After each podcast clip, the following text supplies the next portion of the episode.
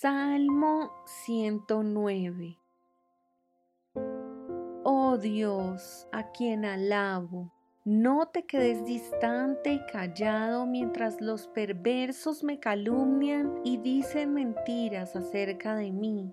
Me rodean con palabras de odio y sin razón pelean contra mí. Yo los amo, pero ellos tratan de destruirme con acusaciones incluso mientras oro por ellos. Me devuelven mal por bien y odio a cambio de mi amor.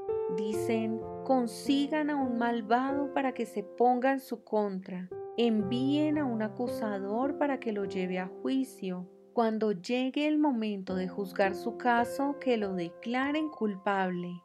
Tomen como pecados sus oraciones que sean pocos sus años, que otro tome su lugar, que sus hijos queden huérfanos de padre y su esposa quede viuda, que sus hijos vaguen como mendigos y que los echen de sus hogares destruidos, que los acreedores se apoderen de toda su propiedad y que los extraños se lleven todo lo que ha ganado, que nadie sea amable con él, que ninguno tenga piedad de sus hijos sin padre, que toda su descendencia muera, que el nombre de su familia quede borrado en una sola generación, que el Señor jamás olvide los pecados de su padre, que los pecados de su madre nunca se borren de los registros, que el Señor siempre recuerde estos pecados y que su nombre desaparezca de la memoria humana pues rehusó mostrar bondad a los demás, persiguió al pobre y al necesitado, y acosó hasta la muerte a los de corazón quebrantado.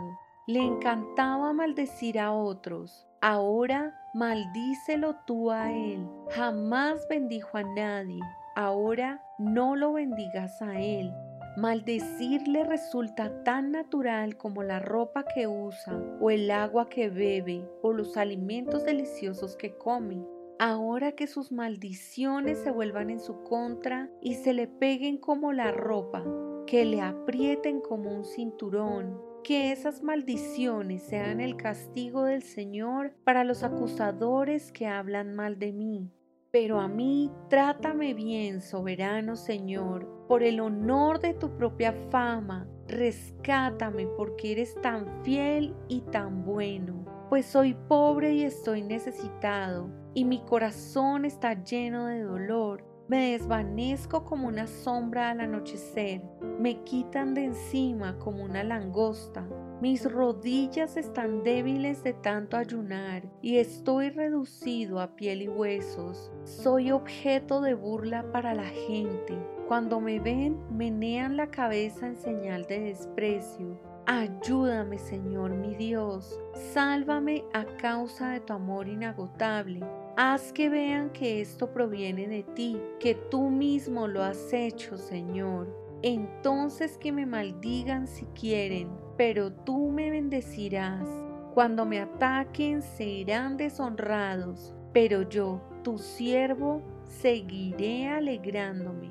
Que mis acusadores se vistan de vergüenza, que la humillación los cubra como un manto, pero yo daré gracias al Señor una y otra vez. Lo alabaré ante todo el mundo, pues Él está junto al necesitado, listo para salvarlo de quienes lo condenan.